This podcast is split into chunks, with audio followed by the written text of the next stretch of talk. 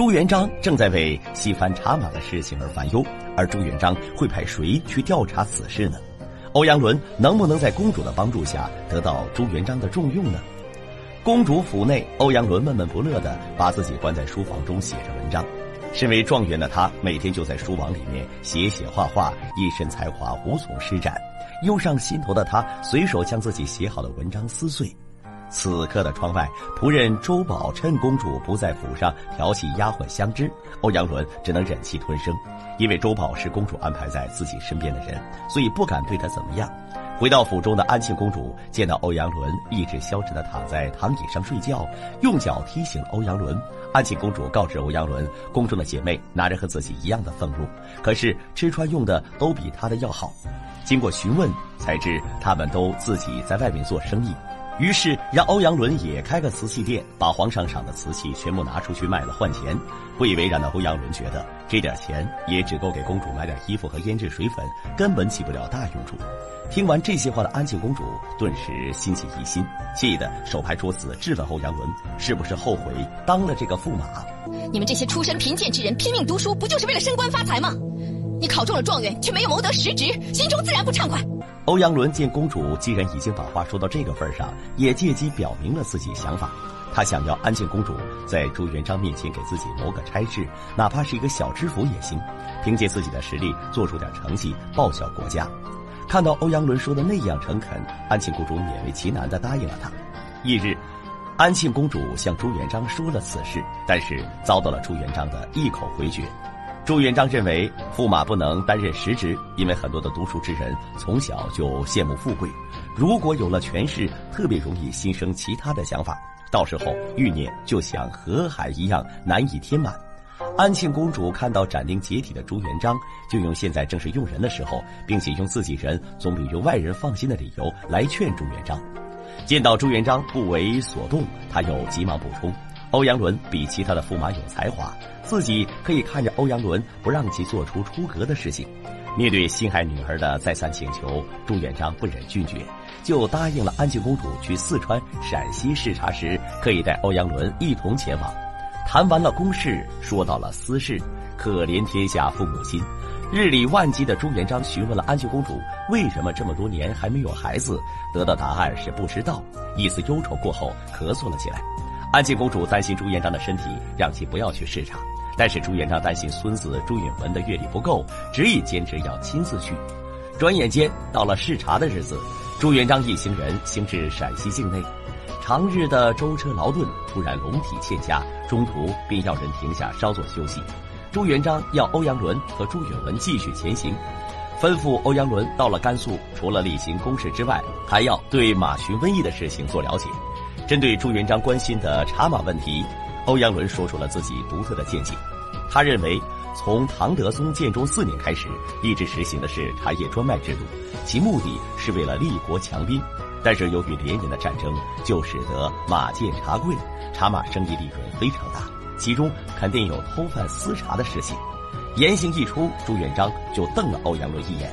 他心想，自己对偷贩私茶的事情防范最严，而且还设有金牌制度，不看到他的金牌，不能私自贩茶马，怎么可能还有走私贩卖的事情发生呢？可是转念一想，过去的三年里，因为触犯偷贩私茶的事情被处凌迟的人就高达三百多人，他不明白为什么法律已经这么严格，为什么有些人还是知法犯法，以身试法。草根出生的欧阳伦对此再清楚不过。他知道，在下面官员们一直有通融权变之风，天高皇帝远，加上一个利字所趋，所以人们前仆后继的去冒这个险。听了欧阳伦的一席话，朱元璋对其很是看重，于是要欧阳伦和朱允文一同前往甘肃处理茶马这件事儿。为什么朱元璋对茶马一事尤为重视呢？这里还要说明下，对于经济结构单一的草原游牧民族而言。必须要通过贸易向中原取得必要的铁、盐、茶叶等必需品，尤其是茶叶，其富含的维生素、单宁酸、茶碱等元素，可以帮助日常缺少蔬菜瓜果、以食牛羊肉、奶等燥热油腻、不易消化食物为主的游牧民族补充饮食结构中缺少的营养成分。一方面，朝廷用茶叶换取马匹，当做重要战略物资。另一方面也是为了以茶制夷，在经济上进一步控制藩邦。通过几日的艰难跋涉，欧阳伦、朱允文以及周宝三人化身平民来到了甘肃境内。晚间在祥顺客栈用餐，饭间遇到一行茶马买卖的商人。茶马买卖的商人询问店老板他们是做什么的，得知了他们是做生意的，不屑地看了欧阳伦他们三人。饭后，欧阳伦命令周宝把祥顺客栈的老板叫过来，不惜用重金利诱祥顺客栈老板。人为财死，鸟为食亡。店老板最终没有经受住金钱的诱惑，很快的告诉了欧阳伦他们买卖渠道以及价格。通过店老板的引荐，欧阳伦认识了贩卖茶叶的张客官。第二天，欧阳伦他们又来到贩卖马匹的商店，看了马匹之后，老板让他们进去交谈。谈话间，他们也得知了之前的马群瘟疫是用来欺瞒官府，如果不说马匹有瘟疫，官府的人就会把马匹收走，他们的买卖就做不成。在掌握了所有讯息后，欧阳伦下令把卖马老板抓起来。此时的卖马老板才明白他们是官府的人，可是已经为时已晚。与此同时，欧阳伦也带人把祥顺客栈的老板抓了起来。事后，朱元璋立刻审讯了陕西的布政使。在我们看来，贩卖茶马这一举动看似小事儿，但是却是关乎国家根本的大事。如果这种风气一直盛行，国家粮马亏空，就难以抵挡外敌入侵。一怒之下的朱元璋下令将陕西的布政使斩首示众。话说奖罚分明。处理完罪恶之臣，朱元璋另任命都御史袁清士为陕西承宣布政使，监察茶马交易，对涉茶马案者一律严惩不贷。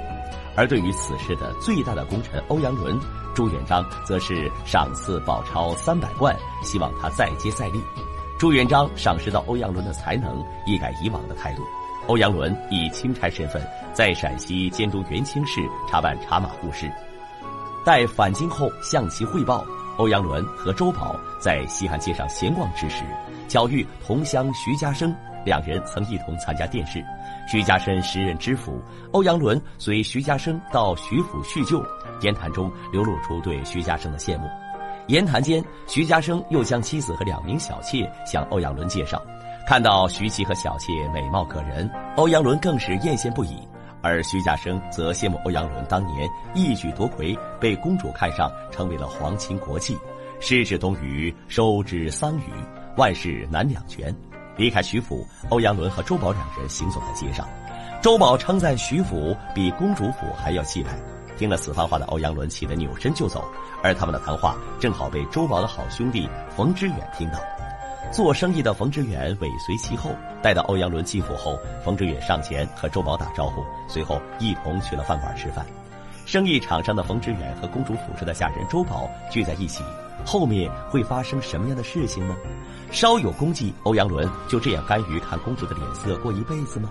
欲知后事精彩，欢迎锁定下期。